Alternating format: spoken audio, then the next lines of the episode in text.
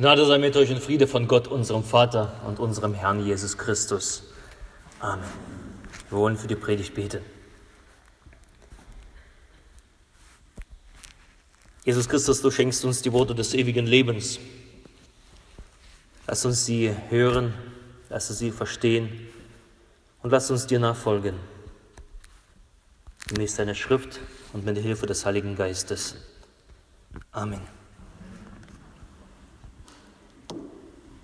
Ich habe meine Predigt heute überschrieben mit dem Titel Eine entwurzelte Gemeinde. Eine entwurzelte Gemeinde. Denn man sagt ja, man soll ja verwurzelt sein.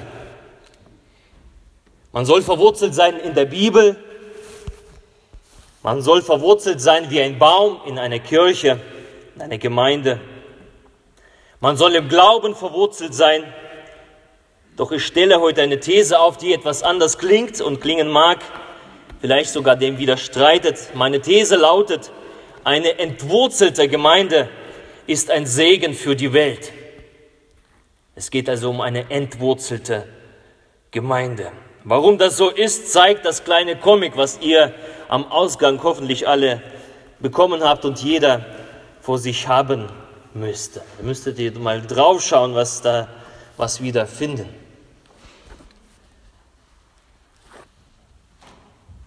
Ich denke, dieser Comic zeigt auf genaue Weise den Zustand der christlichen Gemeinden und Kirchen heute auf. Auf dem Bild, der Pastor brüllt seine Seele heraus mit dem Aufruf Jesu aus dem Matthäus 28, geht hin. Doch die Gemeinde schlägt Wurzeln.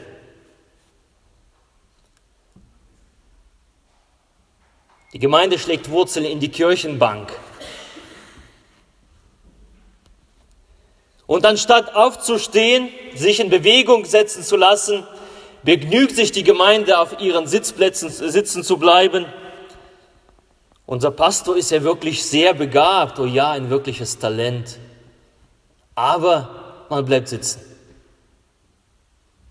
Die Worte, die der Pastor redet, mögen ja richtig sein, aber wir bleiben schon sitzen verwurzeln uns in den Kirchenbänken.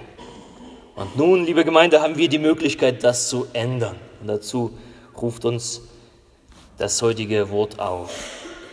Matthäus Evangelium Kapitel 28, was wir vorhin gehört haben, was wir nochmal hören werden. Matthäus Evangelium. Das hat uns diese Woche beschäftigt. Und die Bibelwoche Vier Tage haben wir damit verbracht mit den Ausschnitten aus dem Matthäus-Evangelium. Und das Bibelwoche ist so eine gute und wichtige Gelegenheit, tiefer in das Wort Gottes sich zu versinken, die Bibel zu studieren, sich ansprechen zu lassen. Und das ist von großer Bedeutung. Einmal das eigenständige Bibelstudium, aber auch gemeinsam mit den anderen ist es unheimlich wichtig, die Bibel zu lesen, darüber nachzudenken, darüber zu reden.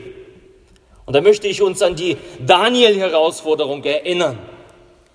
Die Daniel-Herausforderung. Drei Sterne sollen unsere Gemeinde ausmachen. Gebet, der Gottesdienst und die Bibel. Und das Motto, was wir uns gewählt haben, es gibt keinen einzigen Tag ohne die Bibel. Keinen einzigen Tag verbringen wir ohne ein Vers oder zwei Verse oder ein Kapitel oder zehn Kapitel, je nachdem, wie viel du Zeit hast, zu lesen. Jesus sagt nicht, vom Brot allein lebt der Mensch, sondern von einem jeden Wort, was aus dem Munde Gottes geht.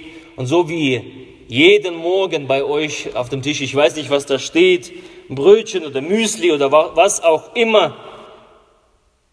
Wir brauchen das, damit wir Kraft im Leben haben. So gehört die Bibel den, jeden Tag auf die Speise eines jeden Christen.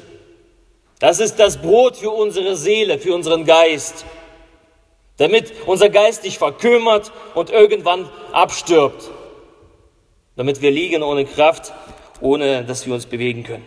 Also denk an die Daniel-Herausforderung. Dazu lade ich dich ein, wenn, du, wenn das für dich neu ist, seit kurzem äh, kann man auch die Predigten im Internet anhören, bei, bei YouTube einfach googeln und auf mich dann zukommen. Ich äh, gebe dir den Link. Oder in dem neuen Gemeindeblatt, also wer das Gemeindeblatt bekommen wird, da steht auch ein paar Zeilen stehen darüber. Über die Daniel-Herausforderung. Mach mit, das wird dein geistiges Leben nach oben katapultieren. Und das, diese Vision haben wir, als eine Gemeinde geistig zu wachsen, nicht geistig zu verkümmern. Nun, das Matthäus-Evangelium hat unsere Herzen bewegt und viele Dinge haben wir festgestellt. Jesus als der im Alten Testament verheißene Messias, also Jahrhunderte vor seiner Geburt haben die Propheten vorhergesagt, dass er kommen wird. Sie haben gesagt, dass er wirken wird. Sie haben gesagt, dass er sterben wird für einen jeden von uns.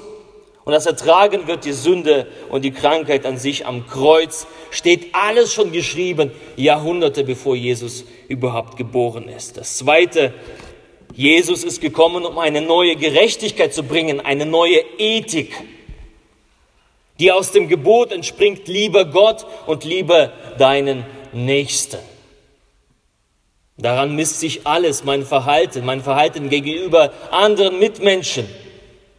Und darin zeigt sich, liebe ich Gott, liebe ich die Menschen.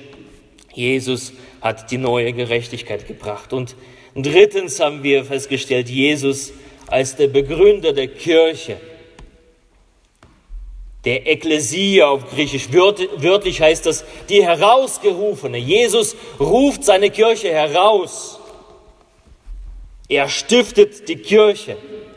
Und die Vollmacht, die Jesus Christus hat, die jeder bestaunt. Sie sagen, Mensch, was ist das für ein neuer Mensch mit einer neuen Lehre? Was, wie redet er? Wie predigt er in Vollmacht? Das gibt er an seine Kirche. Jesus startet die Kirche mit der Vollmacht aus und er weiht die, seine Jünger ein, wie die Kirche sein soll, Barmherzigkeit zu üben, untereinander und in der Welt. Er zeigt auf, worauf es ankommt beim Endgericht. Wie verhalten wir uns den Kleinen gegenüber dem Schwachen? Und in drei Jahren haben die Jünger alles von Jesus gelernt. Und nun ist es Verabschiedung angesagt, Matthäus 28. Nach dem Sterben und Auferstehen Jesu Christi geht es zurück, nämlich zum Vater, wo Jesus herkam. Und doch, bevor er sich endgültig verabschiedet, gibt Jesus noch so ein paar Tipps auf den Weg. Und nicht nur ein paar Tipps, sondern das, was wir als Missionsbefehl kennen. Matthäus 28, ich lese noch mal einen Teil davon, ähm, was Herr Lehmann schon vorgelesen hat. Und Jesus redete mit ihnen, also mit den Jüngern, und sprach, mir ist gegeben alle Gewalt im Himmel und auf Erden. Darum gehet hin und machet zu Jüngern alle Völker. Taufet sie auf den Namen des Vaters und des Sohnes und des Heiligen Geistes und lehret sie halten alles, was ich euch befohlen habe. Und siehe, ich bin bei euch alle Tage bis an der Weltende. Und drei Sachen möchte ich mit uns heute anschauen. Drei Sachen, die wichtig sind in diesem Missionsbefehl, in dieser Bibelstelle. Punkt Nummer eins, den Befehl an sich, gehet hin. Punkt Nummer zwei, machet zu Jüngern alle Völker. Und Punkt Nummer drei, die Verheißung, ich bin bei euch alle Tage. Punkt Nummer eins, geht hin. Wie gesagt, diesen Bibeltext, diesen Text kennen wir als den sogenannten Missionsbefehl. Und da bittet Jesus nicht. Er fleht auch nicht an. Er versucht nicht zu überzeugen und versucht irgendwie nicht breit zu schlagen. Ach, kommt doch, geh doch mal. Das wird doch gut sein. Los, auf sondern Jesus befiehlt. Er sagt, geht hin.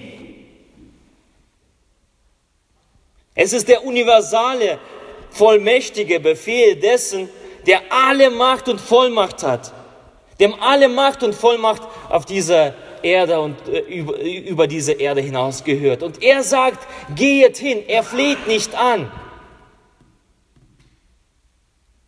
Und da gibt es bei dem Befehl Jesu, bei dem der die ganze Macht hat, die ganze Vollmacht, da gibt es kein, na ja, vielleicht. Oder wenn wir nichts Besseres zu tun haben, dann gehen wir vielleicht. Ein Befehl ist ein Befehl. Eine Verwurzelung wie auf diesem Bild, auf diesem Comic, die Worte Gottes zu hören und sitzen zu bleiben, wäre eine Befehlsverweigerung. Und somit eben eine Zielverfehlung als Jünger Jesu, als die Kirche Jesu Christi.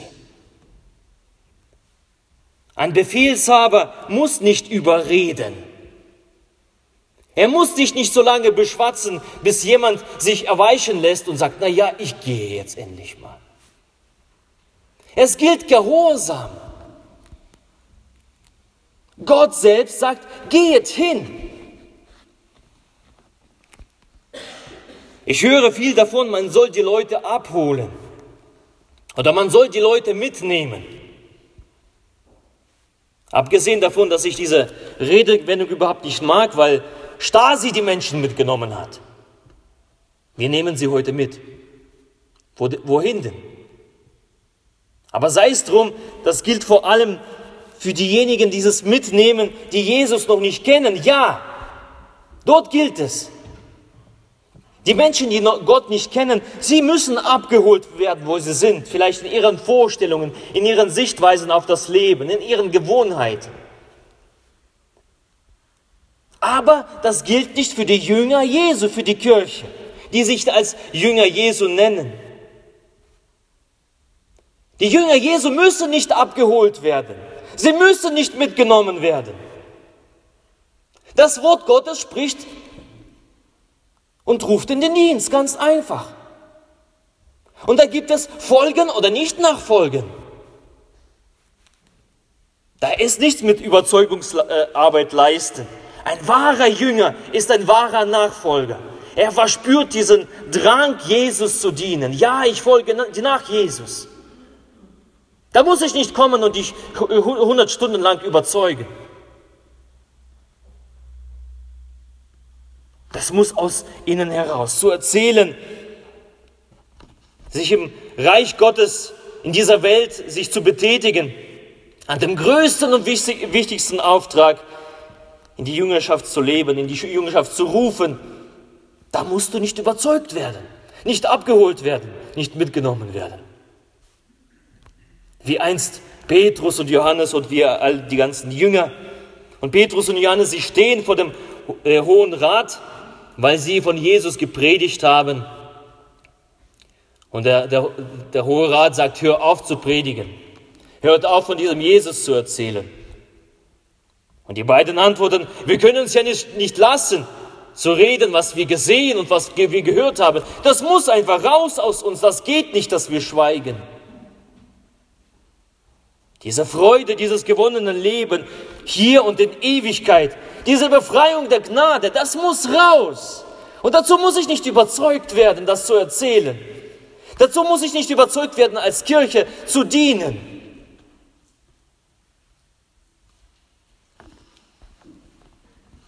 Dieses Wort muss raus. Petrus und Johannes und die, all die anderen Jünger, sie gehen hin, weil Jesus ihnen das befiehlt. Auch wenn sie, das ihr altes Leben und alte Gewohnheiten kostete. Ja, sie mussten sogar etwas anderes machen als vorher, ihre alte Lebensweise verlassen, aufgeben. Sie konnten nun nicht mehr keine Fischer sein oder keine Zöllner oder was auch immer sie waren. Sie waren auf einem neuen Weg. Das im Vogtland so beliebte es war mein Tag schon so, es war schon immer so, das galt für sie nicht. Am Ende kostete das sogar ihr Leben von den meisten der Jünger. Darüber lesen wir. Es zählte nicht der geliebte Tempel, nicht die Bräuche, nicht die Traditionen, nicht ihr altes Leben. Es zählte nichts. Sie waren bereit, sich entwurzeln zu lassen, um in dem Bild zu bleiben, dem, was wir am Anfang der Predigt gehört haben. Es zählte nur der Befehl, geht hin. Und die Jünger sind gegangen. Und deswegen sitzen wir heute hier und freuen uns an dem Wort Gottes, weil sie gegangen sind. Sonst würden wir immer noch als Gemanen auf den Bäumen sitzen und mit Steinen schmeißen. Ein Jünger weiß sich im Dienst des Herrn. Er verweigert nicht den Befehl von ganz oben. Er behält es nicht für sich, was er selber bekommen hat, sondern teilt es damit die anderen es hören und in die Gnade der Errettung ebenso mit hineinsteigen können. Das ernste Wirken im Namen Jesu geschieht aus der Freude heraus, aus dem neuen Leben. Auch nicht aus Überzeugung, nicht aus Mitnehmen. Der eine nimmt mit, der Heilige Geist. Ja, er zieht.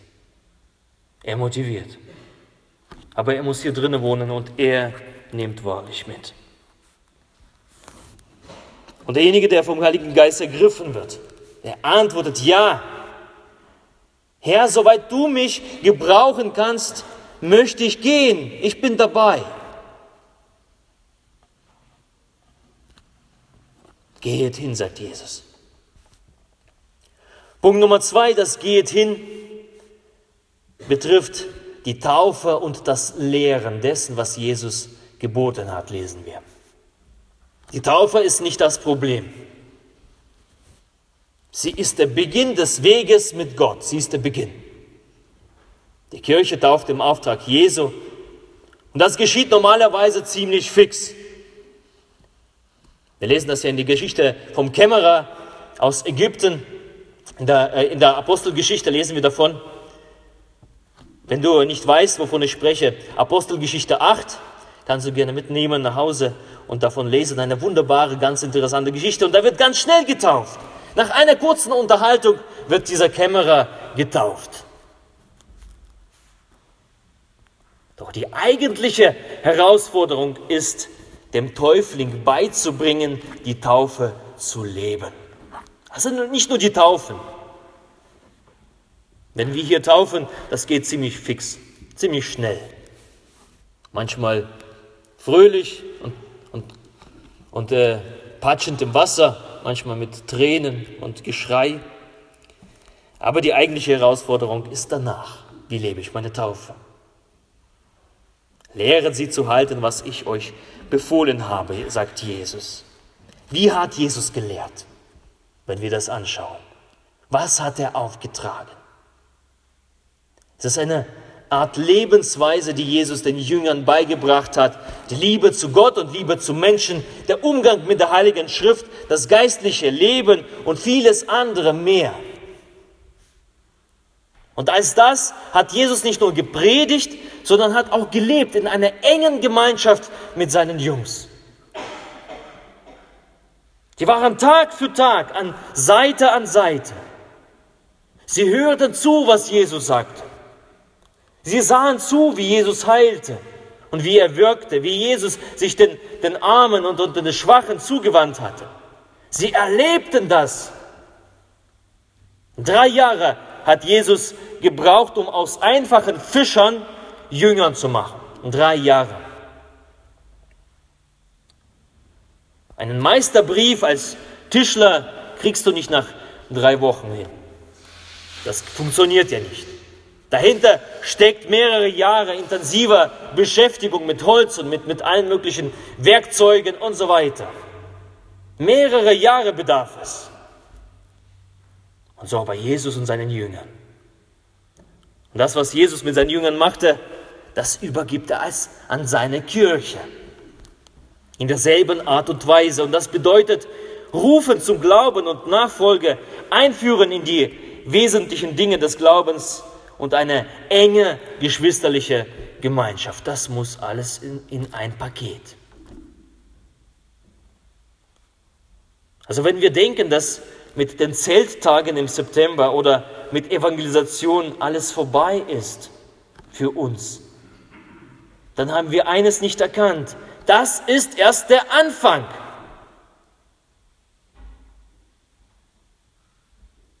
Wenn wir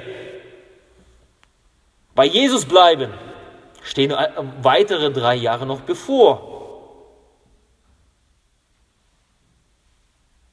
Das Lehren, auf die wichtigen Sachen hinzuweisen, in, der Gemeinschaft mit, in die Gemeinschaft mit hinein aufzunehmen. Das gibt Jesus seiner Kirche. Ich habe es euch gezeigt, macht ihr es auch so. Habt manchmal Geduld, mit den Neugetauften, mit den neuen Gläubigen, so wie Jesus mit seinen Jüngern Geduld hatte. Über Jahre hinweg. Evangelisation ist nur der Anfang. Der Rest ist eine Herausforderung und eine harte Arbeit. Und Punkt Nummer drei, da können wir sagen, hui, das klingt ja alles gar nicht so einfach, wie wir uns das vorgestellt haben. Das klingt ja nach Arbeit. Das klingt ja nach, dass es schwer sein wird. Kriegen wir das überhaupt hin? Und da gilt das Wort Jesu, und siehe, ich bin bei euch alle Tage.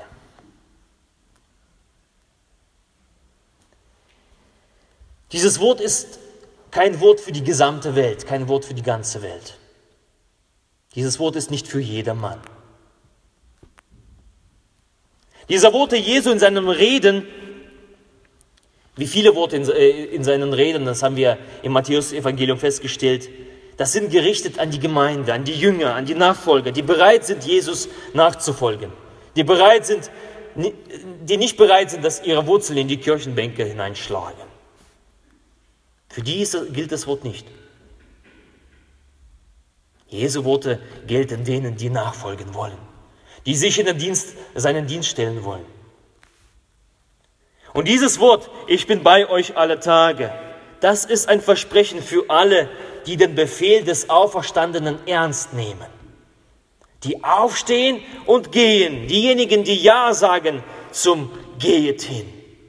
Wenn Jesus sagt, geht hin, dann stehe ich auf und gehe hin und mir, mir gilt dieses Wort. Nicht anders. Eine Verheißung braucht einen Auftrag. Die Gesandten leben für alle Zeit in der Gemeinschaft mit dem Sendenden und erleben und sehen sein Wirken. Die Gesandten. Die Gesandten, die sich auf den Weg machen. Nicht diejenigen, die sitzen bleiben. Diejenigen, die sitzen bleiben, die werden das nicht erleben. Und das kann jeder mir bestätigen, der irgendwo im Dienste des Herrn ist, der irgendwie äh, sich einsetzt äh, für das Reich Gottes. Das ist, ja, ich erlebe Gott.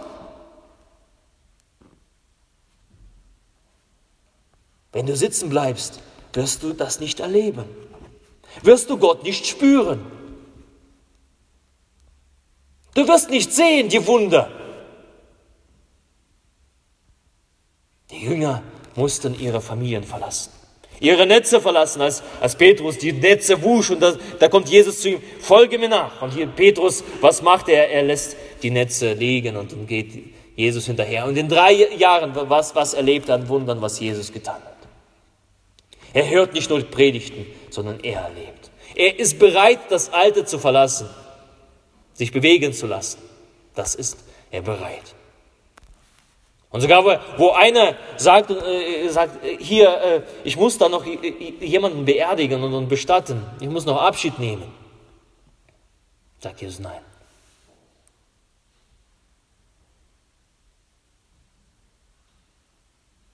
Bist du bereit, Jesus nachzufolgen?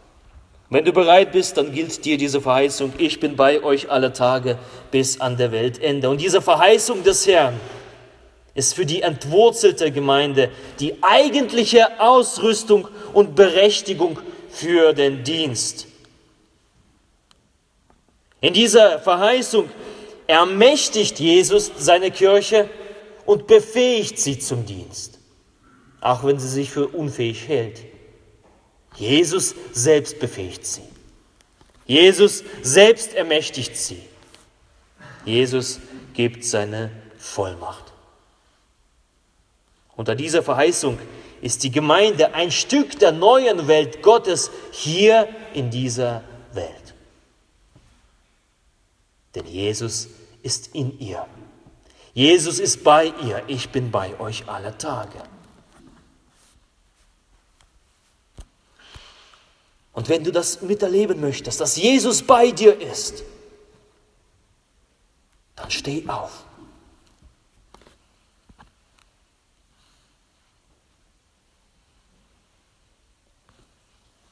Die Gemeinde kann und darf in dieser Welt wirken, gemäß dieses Befehls von oben.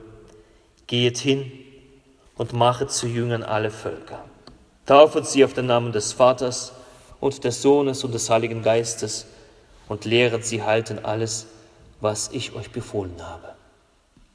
Die Gemeinde kann und darf es tun. Und sie wird das auch zum Ziel bringen, sagt Jesus. Es gibt kein zielloses Herumtreiben für die Kirche Jesu Christi. Es gibt ein Ziel. Und Jesus ist selbst der Garant dafür. Nicht unsere äh, Strukturen, nicht unsere, das, was wir uns ausdenken. Jesus selbst ist der Garant dafür, dass die Gemeinde wächst, dass die Gemeinde gedeiht und lebt, dass sie vital ist und dynamisch. Er selbst ist der Garant dafür, nichts anderes. Darum, liebe Brüder und Schwestern, lasst uns verwurzelt und gegründet sein allein in Jesus. Allein in Jesus, nicht in unseren Kirchenbänken. Lasst uns gegründet sein und verwurzelt in Jesus, aber kompromisslos und entwurzelt für diese Welt. Damit wir in Gang kommen, damit wir als Gesandte in Bewegung kommen, damit Gott uns in dieser Welt gebrauchen kann. Denn eine entwurzelte Gemeinde ist ein Segen für die Welt. So segne uns Gott. Er rufe uns und nehme uns mit durch seinen Heiligen Geist auf seinen wunderbaren Weg, auf den Weg des Dienstes. Amen.